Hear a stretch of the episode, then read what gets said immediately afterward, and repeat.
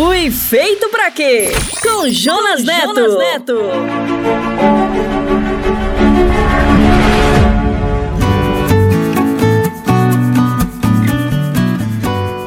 Olá, bem-vindo a mais um episódio da série Fui Feito para Quê? Eu sou o Jonas, muito obrigado por estar conosco, muito obrigado por sua audiência e seus comentários. Continue enviando suas dúvidas e sua opinião sobre o Fui Feito para Quê?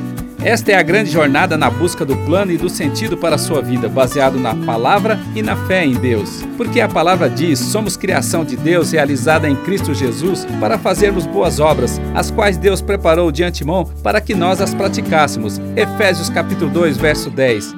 E para começar, gostaria de chamar o nosso parceiro, o pastor Paulo Matos, e hoje ele irá responder à pergunta: por que a igreja usa o medo para convencer as pessoas? Responde aí, pastor Paulo. Pergunte para o pastor, com Paulo Matos. Pastor, por que a igreja usa o medo para convencer as pessoas?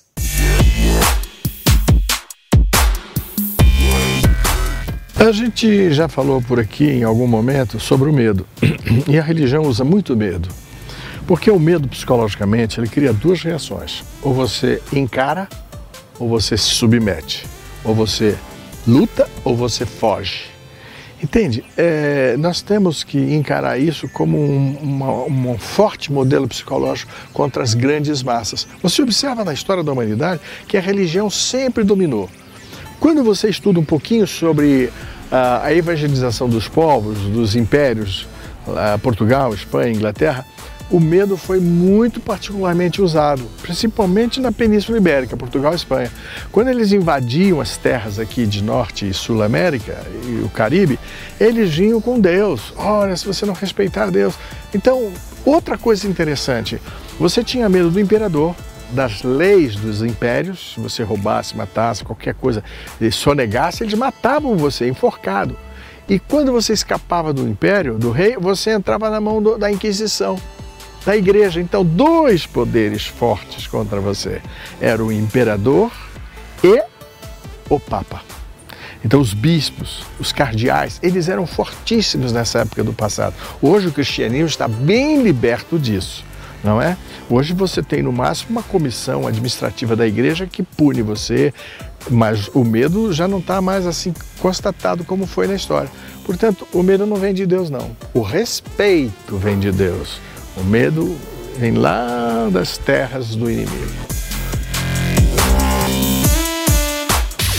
Fui feito para quê? Com Jonas Neto. Jonas Neto. Valeu, Pastor Paulo. Se você tem dúvidas, traga para ele. Mande agora. Se você quiser rever este episódio e os anteriores, acesse o podcast SBN. Anota aí, podcast.soboasnovas.com.br e também no SoundCloud, no Spotify e também na Apple. Viver o plano que Deus desenhou para a nossa vida é viver os processos de crescimento como filhos de Deus, é ser guiado pelo Ruá, o Espírito de Deus. Para isso, você precisa caminhar pela fé, porque é pela fé que reconhecemos que o mundo foi formado pela palavra de Deus e que as coisas visíveis se originaram do invisível. Hebreus capítulo 11. Então, preste atenção nas coisas invisíveis, porque as coisas que se veem são coisas temporais e aquelas que não se veem, estas são eternas. 2 Coríntios capítulo 4. Esta é a jornada do Fui Feito para quê? Uma jornada para enxergar o invisível, uma jornada para a eternidade. Bem, vamos para mais um episódio? Prepare-se! Hoje iremos aprender como ser um apresentador de Jesus.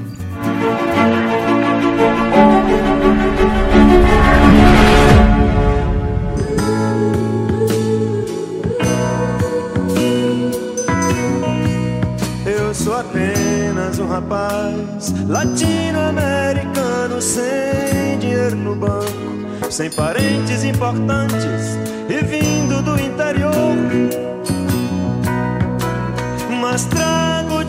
de cabeça uma canção do rádio em que um antigo compositor baiano me dizia: tudo é divino, tudo é maravilhoso. Mas trago de cabeça uma canção do rádio em que um antigo compositor baiano me dizia: tudo é divino,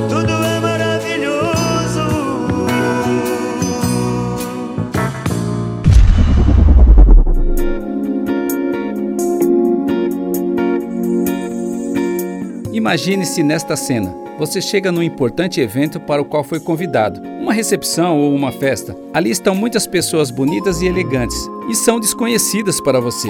Quando você entra, ninguém se aproxima para te cumprimentar. As pessoas que estão ali só te olham rapidamente, de soslaio, e continuam em suas rodinhas e conversas. Não é necessário dizer que você está deslocado e sem jeito, não sabe o que fazer e nem onde colocar as mãos. Mas de repente, no meio daquelas pessoas, surge alguém conhecido, sorrindo com os braços abertos e diz em voz alta: Meu amigo José, como vai? Pessoal, esse é o famoso José.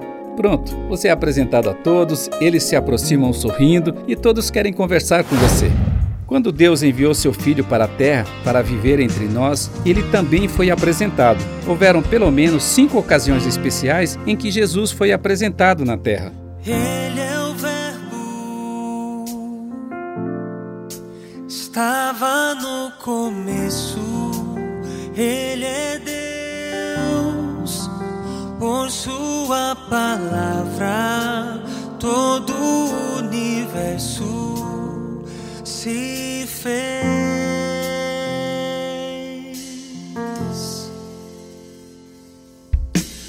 Ele é o Cristo que foi prometido para morrer, para pagar o preço de todo pecado. A cruz,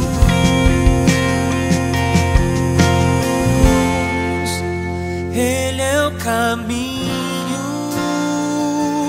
verdade, a vida, a salvação. Quem crê nele,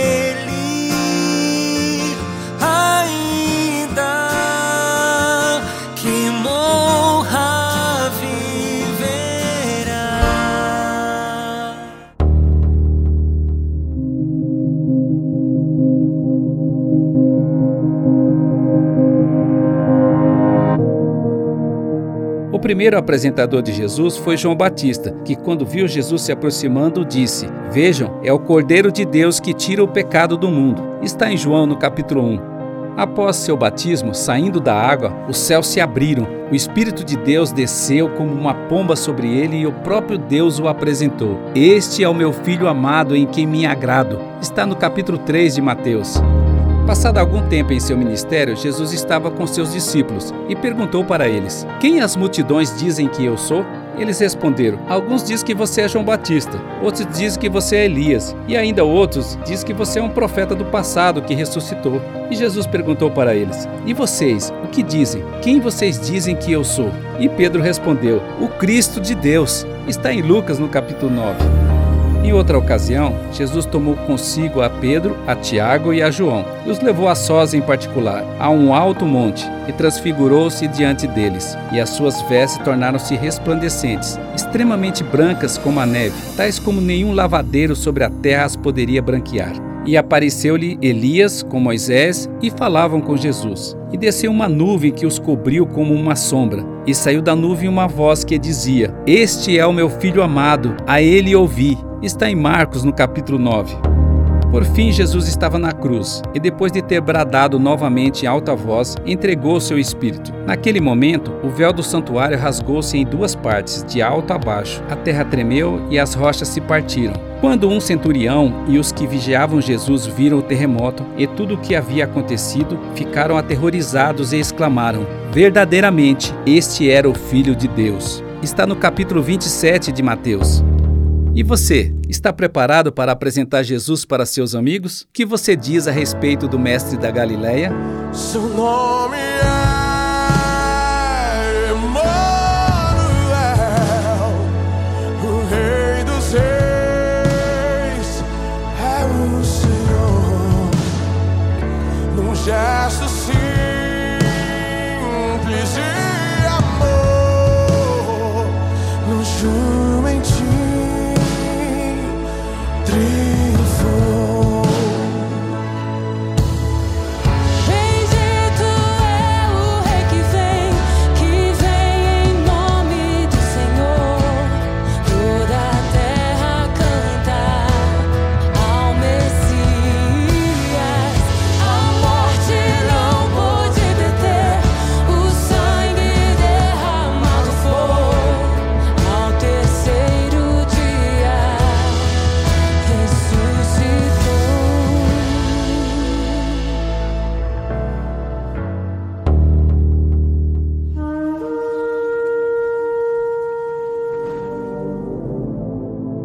Este é o grande chamado para os cristãos hoje. É uma grande responsabilidade e também uma honra ser um apresentador de Jesus.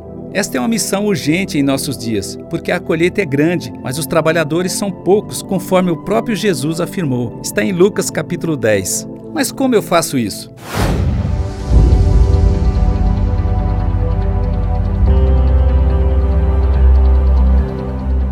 Ok, vou tentar te ajudar nisto. O apóstolo Pedro escreveu uma receita de bolo que é muito didática e nos ajudará nesse processo. Ela está no capítulo 3 da sua primeira carta. São três passos. O primeiro passo está no verso 15 e ele diz: Antes, santifiquem Cristo como Senhor em seu coração. Para ser um apresentador de Jesus, primeiro é necessário que você o conheça. Você não poderá ir adiante sem ter experimentado o Mestre da Galileia. No segundo passo, ele continua: Esteja sempre preparados para responder a qualquer que lhes pedir a razão da esperança que há em vocês. Você precisa enxergar oportunidades para apresentar Jesus e saber como fazer isso. E a chave não é um conhecimento teológico da palavra, mas contar como aconteceu com você. Certamente, a sua experiência é mais valiosa do que qualquer elaboração teórica. E no terceiro passo, ele conclui: Contudo, faça isso com mansidão e respeito. Isto é muito importante. Quando conhecemos algo valioso, nós queremos que todas as pessoas que gostamos conheçam, experimentem e queiram aquilo também, não é? Mas a palavra nos ensina que existe um tempo certo para cada coisa. Por isso, cuide apenas de apresentar o Mestre e deixe que o Espírito Santo atue e faça a semente crescer no tempo certo. Tenha paciência, principalmente com as pessoas próximas de você. E o apóstolo Paulo nos dá mais uma dica em sua primeira carta aos Coríntios, no capítulo 1, dizendo: Sede meus imitadores, como também eu sou de Cristo. Se você se parecer com Jesus, as pessoas verão isto em você. Elas ficarão curiosas e perguntarão: Quer mais uma ajudinha? Então vamos ver como Jesus ensinou seus discípulos. Vamos ver como é que Jesus fazia? Primeiro, Jesus era prático e lúdico. Ele convidou discípulos sem processo seletivo, sem exigências. O primeiro convite era simples: venha e veja. Segundo, depois Jesus ensinou os discípulos, que eram pessoas comuns, ao mesmo tempo que ele fazia junto com eles. Eles nem tinham terminado o curso bíblico ou aprendido sobre as doutrinas e já estavam engajados no serviço. E Jesus os convidou a continuar dizendo: Permaneçam em mim e vocês darão muitos frutos. Terceiro, Jesus foi paciente e gradativo nos ensinamentos. E à medida que os discípulos cresciam na experiência espiritual prática, ele aumentava a exigência e o compromisso. Quando estavam maduros, Jesus os convidou para tomar a sua cruz e o seguir. Era um passo importante, um compromisso duro, e por isso muitos o abandonaram. Resumindo, Jesus está dizendo para você: caminhe e trabalhe comigo. Olhe como eu faço. Eu tenho um chamado,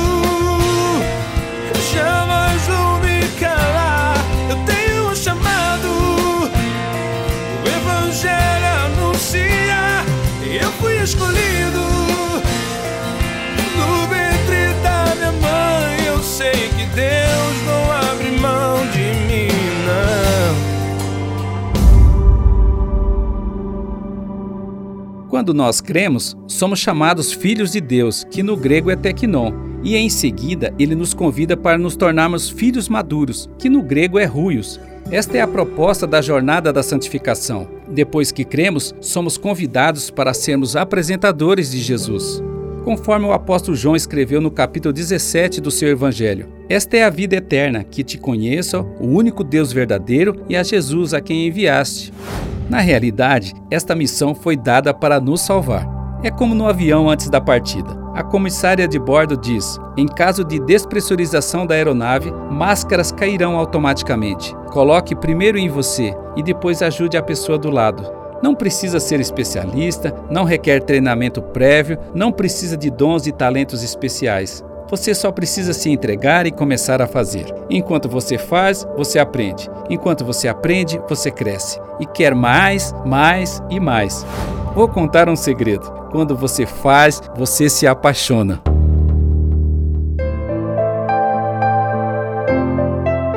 Estamos no mundo da informação, multissegmentado, globalizado. A tecnologia nos trouxe novas linguagens e maneira de se encontrar e se comunicar com as pessoas. Nunca tivemos tantas ferramentas à nossa disposição para evangelizar.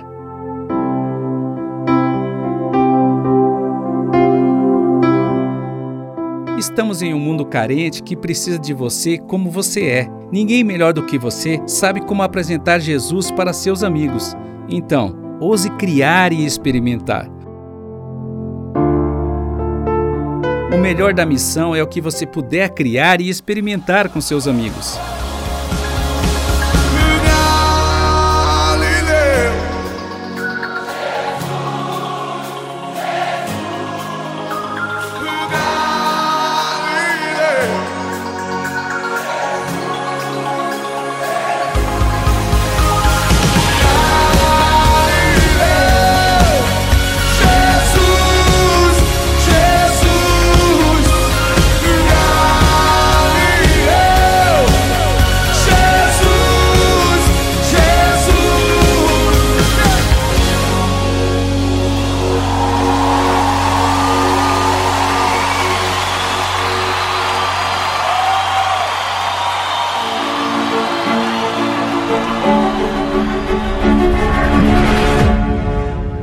Uau! Que tal ser um apresentador de Jesus? E o melhor é que ele nos chama e nos ensina tudo. Quer mais? Então não perca o próximo programa, porque iremos aprender mais sobre a grande pergunta da nossa vida: eu fui feito para quê? Eu oro para que você ouça e aceite o chamado para ser um apresentador de Jesus. Eu oro para que você use todo o seu talento e influência para contar o que você já experimentou para seus amigos. E cada dia o Senhor te ensine e te motive na jornada da santificação. Meu Pai, em nome de Jesus, eu declaro uma benção sobre a vida do meu irmão e da minha irmã que está me ouvindo. E eu faço isso sob a graça que o sacrifício de Jesus nos proporciona. E todos nós dizemos Amém.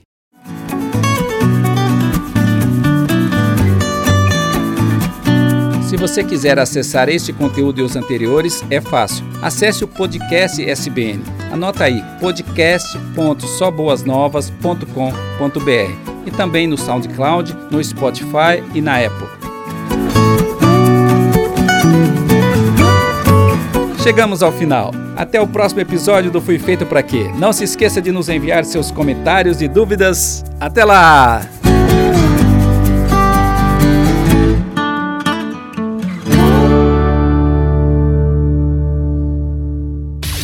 Fui feito pra quê? Com Jonas Neto. Jonas Neto.